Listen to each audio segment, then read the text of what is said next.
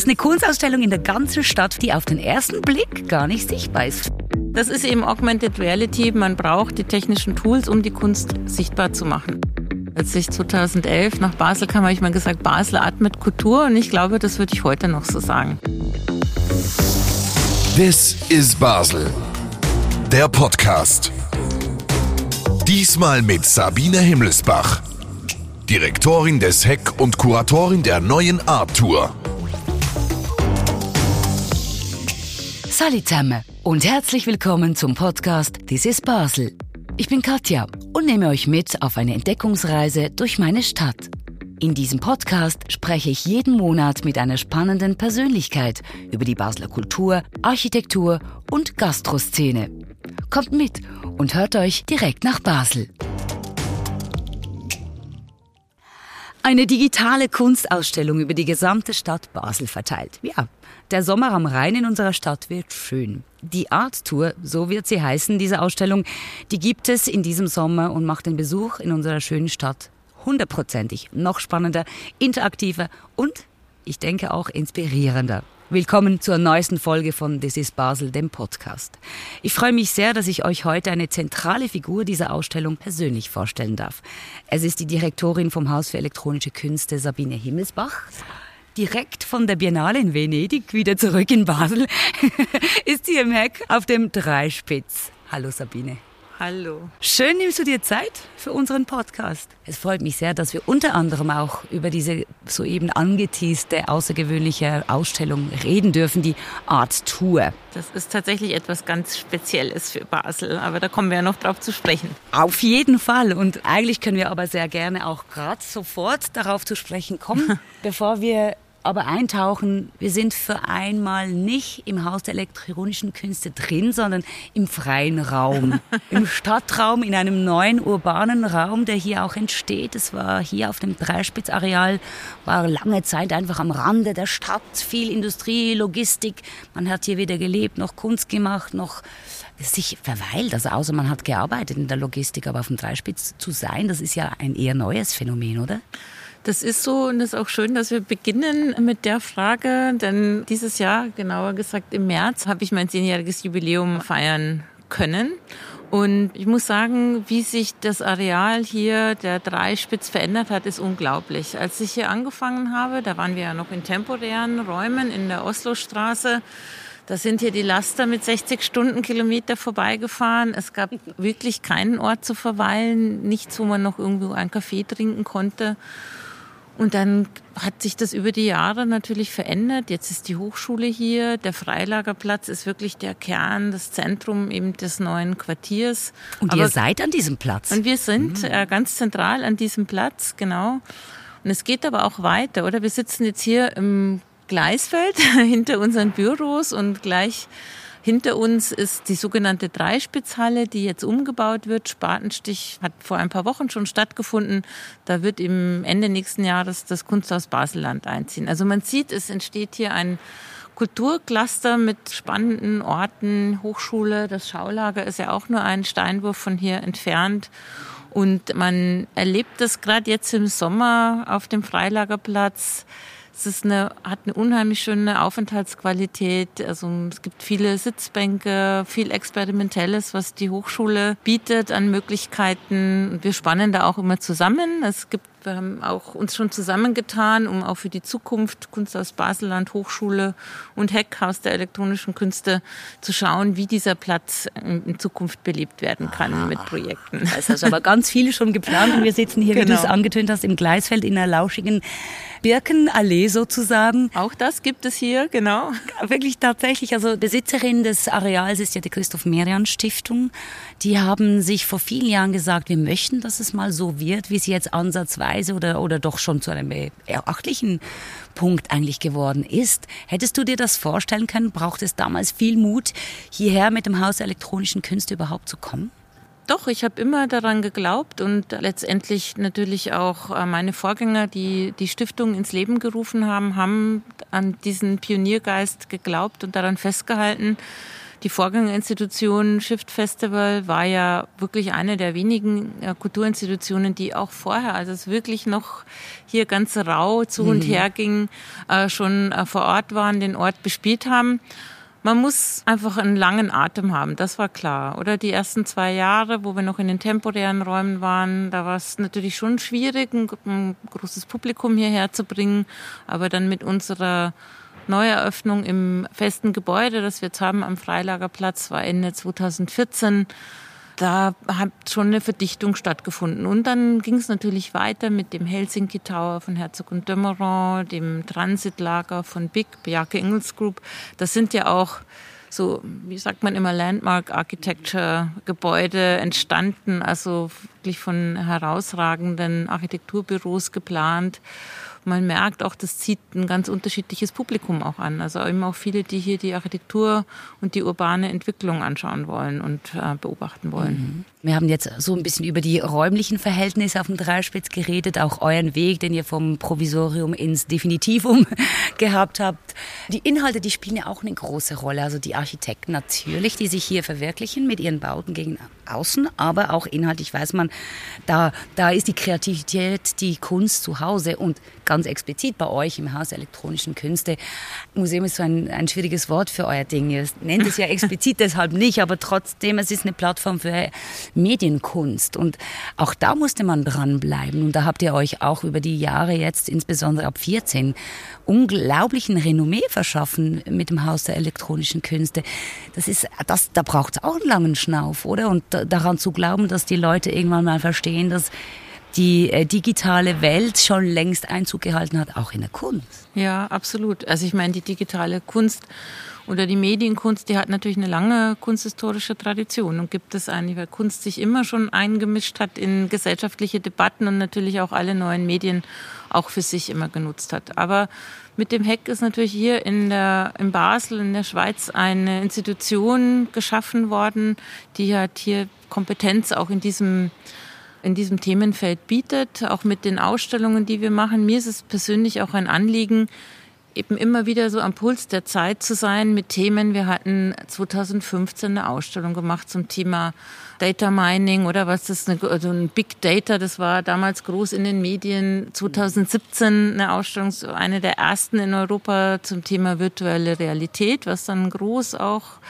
das erste Mal, als diese VR-Brillen dann auch den Massenmarkt erobert haben. 2019 haben wir etwas gemacht zu künstlicher Intelligenz. Also da sind wir immer dran und deshalb wahrscheinlich eben auch sind wir Teil dieses großen Netzwerks. Du hast gerade gesagt, gerade aus Venedig zurück, da waren wir eben eingeladen auch mit Unfinished Camp. Das ist eine Initiative bestehend aus neun internationalen Museen von Serpentine bis The Shed in New York sind da dabei. Und da beschäftigen wir uns mit Fragen der Dezentralisierung, weil wir stehen ja wieder an einem historischen Moment, wo sich das Internet verändert, eben zu diesem dezentralen Netzwerk hin. Und im Moment ist es eben auch noch eine Gelegenheit, diesen, diese technologischen Entwicklungen Entwicklungen auch von der Kultur her mitzugestalten. Und deshalb sind wir da auch eingeladen worden. Und ja, muss sagen, es ist etwas Tolles entstanden, dank auch des großartigen Teams, die hier arbeiten und dank der Förderer oder die eben früh auch auf diese Inhalte gesetzt haben. Und gerade jetzt in den letzten zwei Jahren haben wir auch in der Pandemie die hat uns ja im positiven Sinne dann tatsächlich nochmal einen Digitalisierungsschub ermöglicht. Und man sieht halt jetzt sozusagen, dass diese Inhalte, mit denen wir uns beschäftigen, sehr relevant sind, oder? Wir waren dann plötzlich alle zurückgeworfen eben auf diese digitalen Welten, auf Videocalls mit Familie und mit Freunden. Aber dass man die eben auch mit Kultur besetzen und bearbeiten kann, das ist eben auch etwas ganz Wichtiges. Mhm. Sag mal, magst du uns vielleicht oder mit uns teilen, den Hörerinnen und Hörern des Podcasts, das ist Basel, was du mit aus Venedig, außer einer tolle, tollen Ko Kollaboration auch, und ihr wurdet ja eben auch eingeladen, mitnimmst, was ganz spezifisch in der Medienkunst sich abzeichnet oder welche Themen da besonders präsent waren, nebst den Geschehnissen in unserer Welt wahrscheinlich? Tatsächlich ist es so, also ich habe äh, sehr viel tolle Kunst gesehen in Venedig, gar keine Frage. Ich bin auch begeistert von der Ausstellung. Tatsächlich ist es allerdings so, dass in der Hauptausstellung das Digitale nicht vorkommt Aha. oder sehr wenig vorkommt. gerade deshalb war es aber auch toll, dass wir mit Unfinished Camp dort zu Gast sein konnten und eben diese Themen da gesetzt haben. Und äh, unser Event war extrem gut besucht und man merkt einfach, da ist im Moment ein großes Interesse da. Ich sage jetzt nur zwei von diesen Buzzwords oder NFTs als digitale Kunstform zu sammeln, das Metaversum, das, die Leute haben die Begriffe gehört und sind doch interessiert oder was jetzt da passiert und sich bewegt. Und da positionieren wir uns natürlich auch. Wir haben mittlerweile auch äh, NFTs auch in unserer Sammlung. Kannst du das für unsere Hörer ganz kurz ja, und kurz Hörerinnen erklären? aussehen? Ja, klar. Also ein NFT ist ein sogenanntes Non-Fungible Token, auch ein Begriff, den man erklären muss. Zwar ist es so, eine Kryptowährung, also ein Bitcoin, ist austauschbar, oder? Jeder ist gleich wie der andere.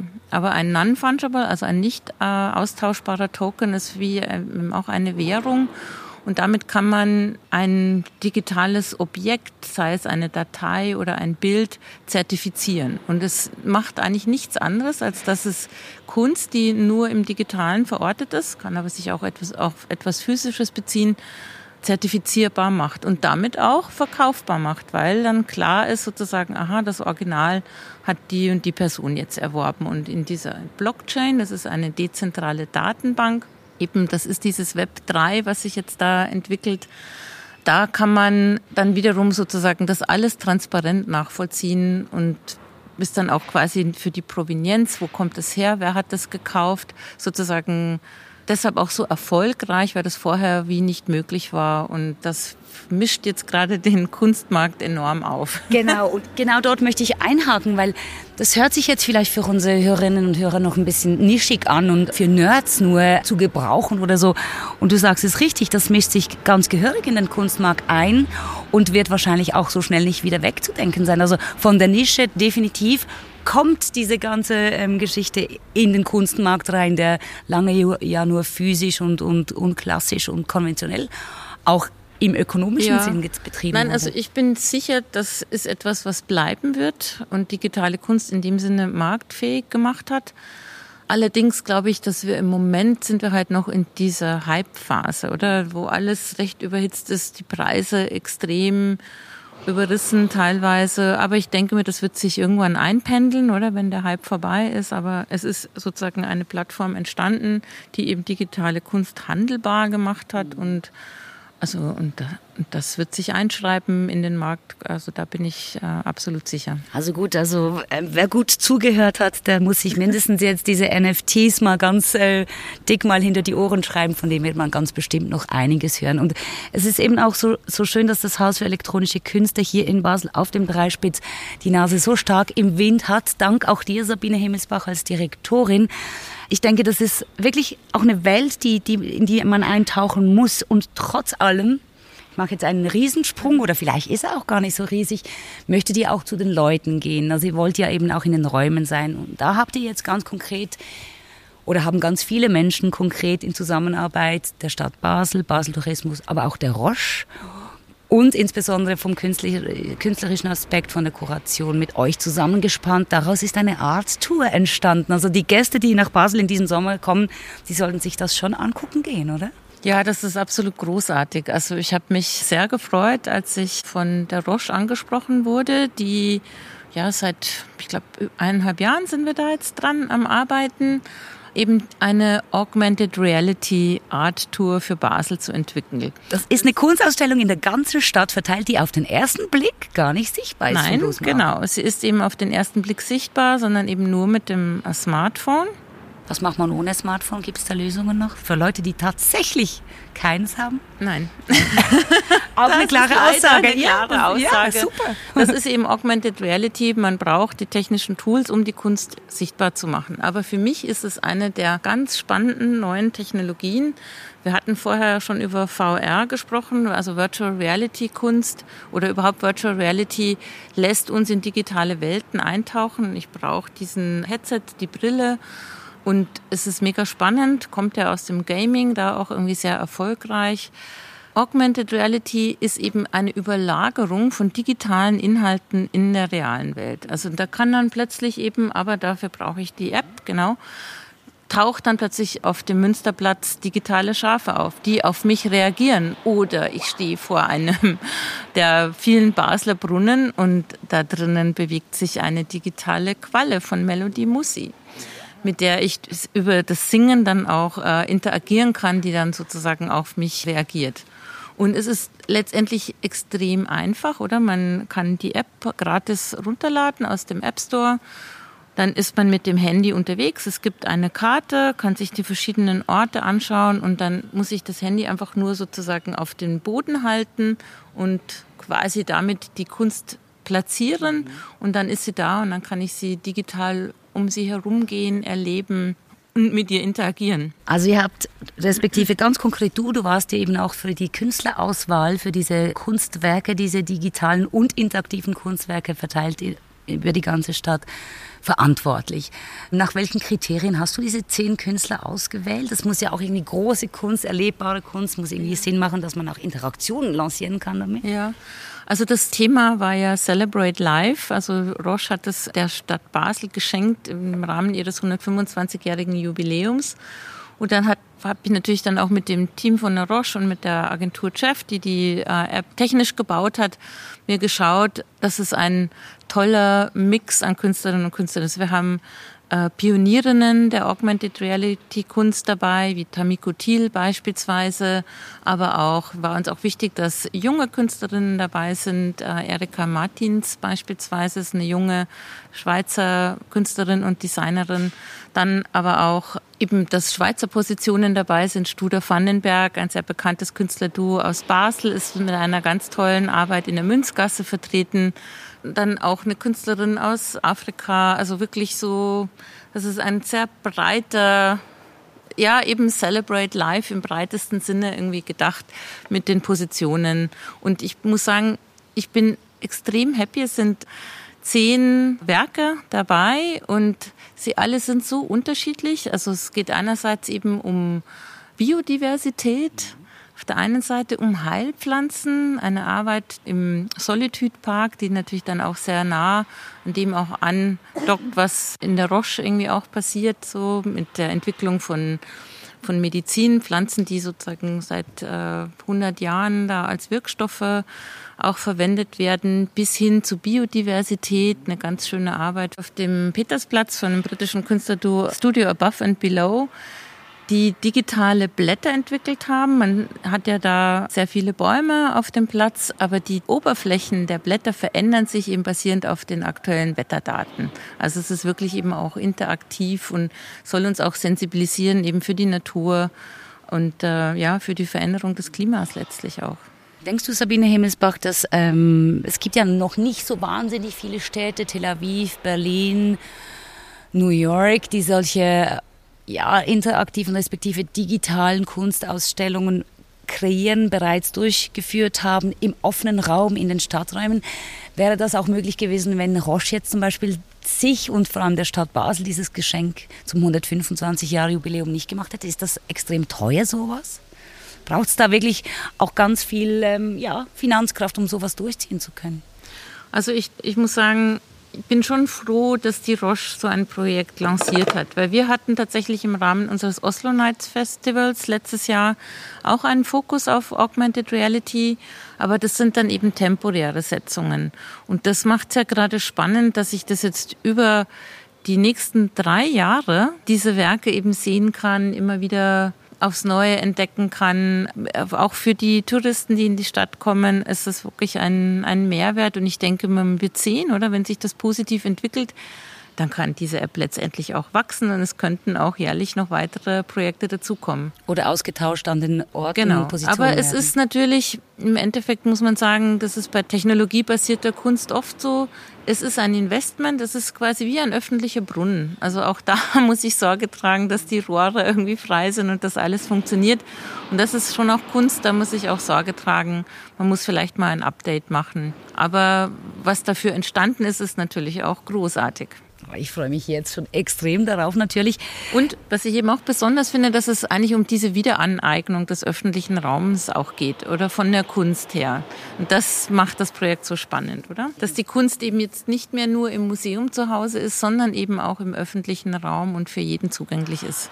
Ja, und die Sichtbarkeit eben insbesondere, ich denke immer wieder an die Medienkunst, die du, wie du es jetzt gerade eben auch beschrieben hast, sogar noch an der Biennale in Venedig, so ein bisschen ein Nischendasein hat und ich finde das unglaublich souverän auch von Roche, dass sie das überhaupt ermöglicht. Sie hat gecheckt, dass es eigentlich nur mit einer digitalen, interaktiven Geschichte wirklich auch zeitgemäß ist, Kunst so zu den Leuten zu bringen. Also ich finde das schon noch genau. auch visionär eigentlich. Und ich freue mich dann auf die ersten, das ist ja auch der Vorteil von Augmented Reality. Mit dem Handy kann ich diese Kunst dann fotografieren. Ich kann irgendwie Selfies machen von mir und meinen Freunden mit der Kunst.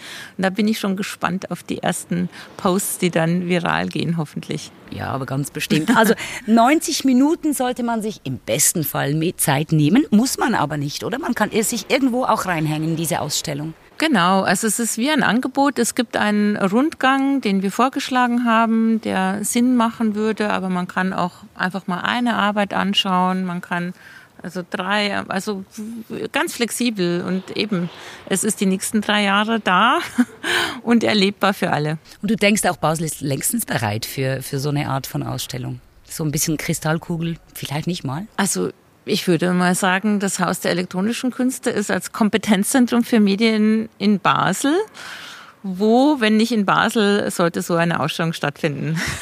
ich hätte dich das genau gefragt. Ich meine, wenn schon das Kompetenzzentrum hier ist für Medienkunst, also genau. natürlich. Und ihr kennt natürlich auch den öffentlichen Raum bestens als Basler Akteure.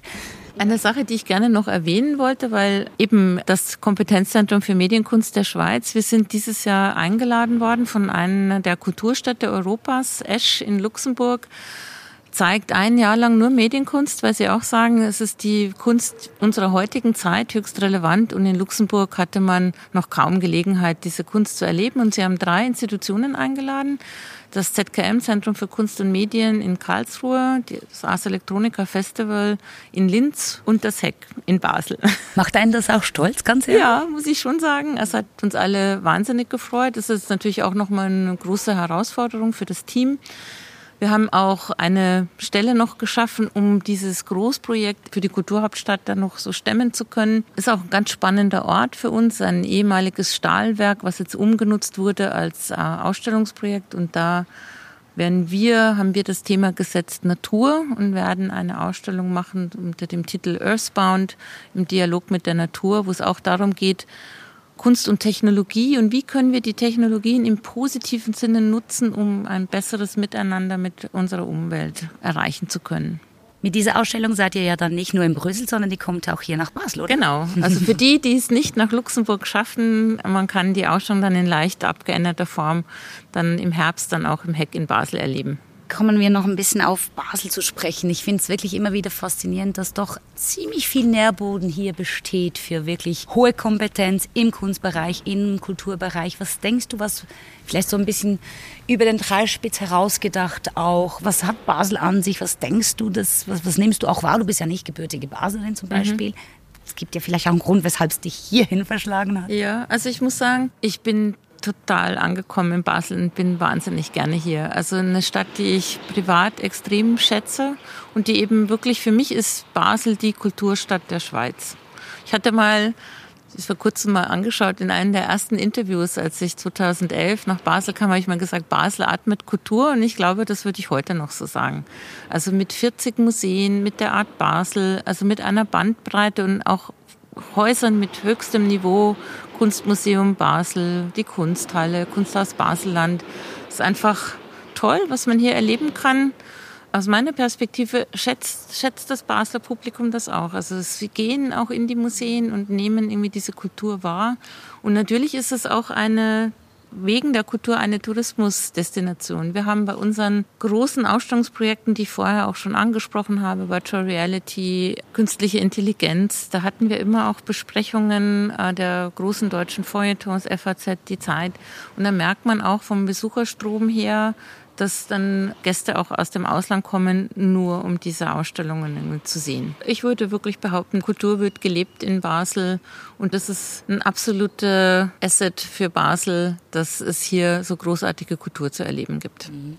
Wenn du Gäste hast ähm, aus dem Ausland oder aus deiner Heimat oder aus anderen Städten in der ganzen weiten Welt, teilst du auch was anderes als Kultur mit deinen Gästen? Machst du, machst du sonst noch Ausflüge? Gibt's das oder bist du so begeistert nach wie vor von der Kulturstadt Basel, dass es nur Kulturprogramm gibt, wenn man mit dir weggeht? Nein, also Basel hat natürlich auch sonst extrem äh, viel zu bieten. Also wenn ich im Sommer Gäste habe, dann ist natürlich ein Highlight immer das Schwimmen im Rhein, oder? Mache ich selber wahnsinnig gerne und motiviere natürlich alle meine Gäste, dass man das unbedingt mal ausprobiert haben muss. Mit Wickelfisch? natürlich mit Wickelfisch. Okay. Ich habe auch, glaube ich, zwei, also zwei extra sozusagen, nicht nur ein für mich, sondern eben auch welche für Gäste. Und dann äh, mache ich natürlich auch gerne Ausflüge in die Umgebung oder ins Baselbiet. Das ist wirklich einfach auch landschaftlich unheimlich schön und was natürlich auch alle schätzen. Das ist dann auch oft ein Highlight, einfach mal so eine Tour durchs Dreiländereck. Schau nur, das dann zu sagen, die Leute. an einem Tag mal kurz Deutschland, Frankreich, Schweiz genießen können, das ist auch besonders. Ja, es ist wirklich witzig, was dieses, ähm, diese Nähe oder diese Verbundenheit, wie auch immer, der drei Länder für, bei den Leuten jeweils, bei den Besuchern auslöst. Für uns ist das so selbstverständlich. Ich bin gebürtige Baslerin. Für mich ist das klar. Ich kann mit dem Fahrrad schnell, wirklich in fünf Minuten habe ich drei, sogar drei Länder abgeklappert. Das ist wirklich krass, dort wo ich auch lebe. Denkst du, das macht Basel auch noch besonders, dass wir eigentlich gefühlt einfach so oder so irgendwo in diesem Melting Pot sind, schon rein durch die fast nicht mehr wahrnehmbaren Landesgrenzen, gerade Dreierländer insgesamt. Ja, also ich denke schon, dass das auch irgendwie Teil der, der Offenheit, der kulturellen Vielfalt hier ausmacht. Ich meine, dass man mit der Tram und mit dem Bus irgendwie grenzübergreifend fahren kann, das ist wirklich besonders. Das habe ich äh, so vorher auch noch nicht erlebt. Also ich, ich komme ja auch noch aus einem Grenzgebiet, also ich komme ja gebürtig aus Passau, ist auch eine Grenzstadt zu Österreich und der Tschechien ist auch nicht weit, aber so gelebt wie hier, dass es wirklich sich anfühlt, als äh, wäre also jetzt kann man gerade so überall auch mit dem ÖV hinfahren, das ist irgendwie ganz toll. Und das wird ja auch in der Kultur gelebt. Wir sind auch Teil der Regionale oder eine drei länderübergreifende Ausstellung, an der 18 Institutionen beteiligt sind. Also wo ist das sonst möglich? Also das ist schon sehr besonders. Gut, also die Art-Tour, das ist ganz bestimmt ein wunderbares äh, Programm, was jetzt im Sommer lanciert wird. Also man kann das jetzt richtig, man kann die Stadt Open Air genießen. 90 Minuten muss nicht unbedingt sein. Man kann da eintauchen und starten, wo man mag. Es wird eine Empfehlung abgegeben, aber man darf sich einfach mal durch diese digitale Kunstausstellungen im gesamten Stadtraum Basel einfach mal begeben.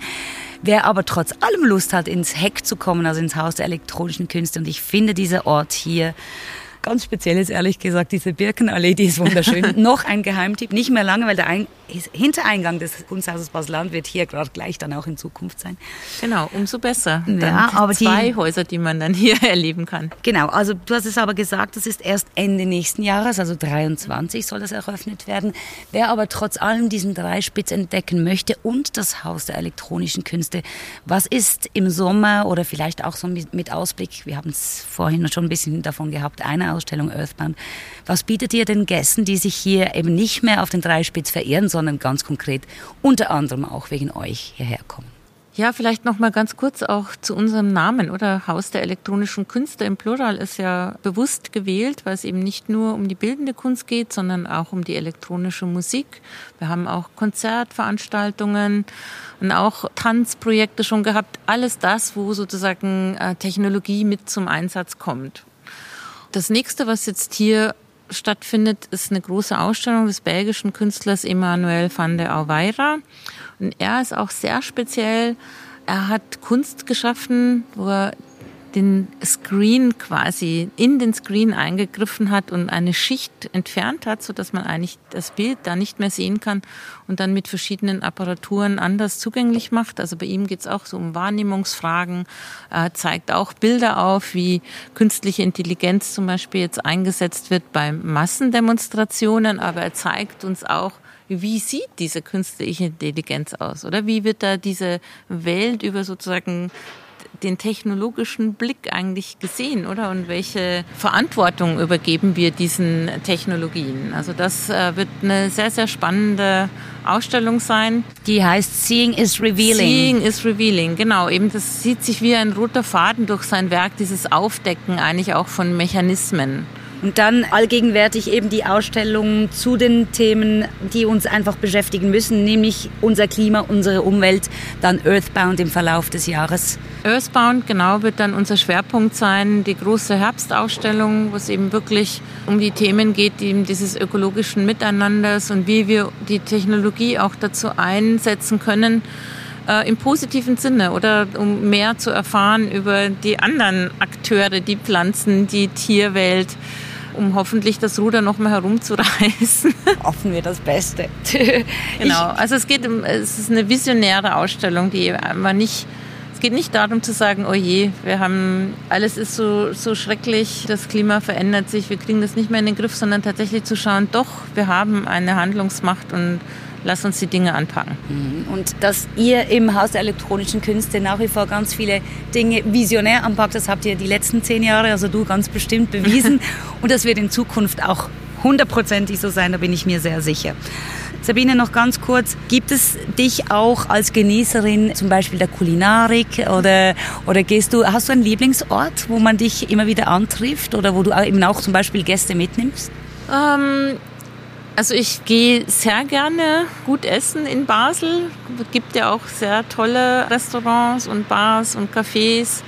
Was ich sehr genieße mit Gästen ist zum Beispiel die Kulturbeiz 113 im Warteck mit dem fantastischen Blick auf den ganzen Rhein. Tolle Küche auch. Tolle Küche mhm. auch, genau. Oder ja, überhaupt bin ich im Sommer wahnsinnig gern äh, am Rheinbord, am Genießen, abends dann Büvet, Sonnenuntergang. Ja, das sind so meine Highlights, glaube ich. Hast du viel Zeit zum Genießen? Findest du noch Zeit zum Genießen? Ähm, Im Sommer hoffentlich wieder. Im Moment muss ich sagen, ist gerade äh, sehr viel los gewesen, eben mit diesem zusätzlichen Projekt für die Kulturhauptstadt in Luxemburg und dann eben auch mit Unfinished Camp jetzt Venedig. Das waren einfach so große Extraprojekte. Aber ja, dann hoffentlich wieder mehr Freizeit. Das wünschen wir dir auf jeden Fall.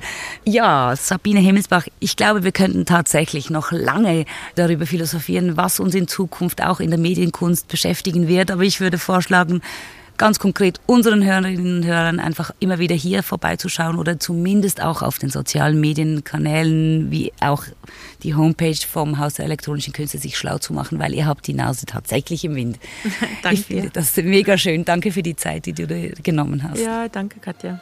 Für weitere Informationen findet ihr die Links in den Show Notes und auf Basel podcast. Ich freue mich auch übrigens auf eure Feedbacks, ihr lieben Zuhörer. Wenn es euch gefallen hat, dürft ihr das auch gerne reinschreiben. Eine Rezension zum Beispiel. Und abonniert doch den Podcast gleich jetzt, wenn ihr es noch nicht gemacht habt. Dann verpasst ihr bestimmt keine Folge mehr. Ich freue mich auf viele weitere spannende Geschichten und Gäste aus Basel. Und natürlich auch auf euch, wenn ihr wieder dabei seid. Vielen Dank seid ihr mit auf die Reise in diese faszinierende Welt der digitalen Kunst zusammen mit Sabine Himmelsbach und mir mitbekommen. Und bis zum nächsten Mal. This is Basel der Podcast. Wollt ihr mehr über die Themen in dieser Folge erfahren? Alle wichtigen Links findet ihr in den Show Notes und auf basel.com/podcast. Abonniert den Podcast jetzt in der App eurer Wahl und seid auch beim nächsten Mal wieder dabei.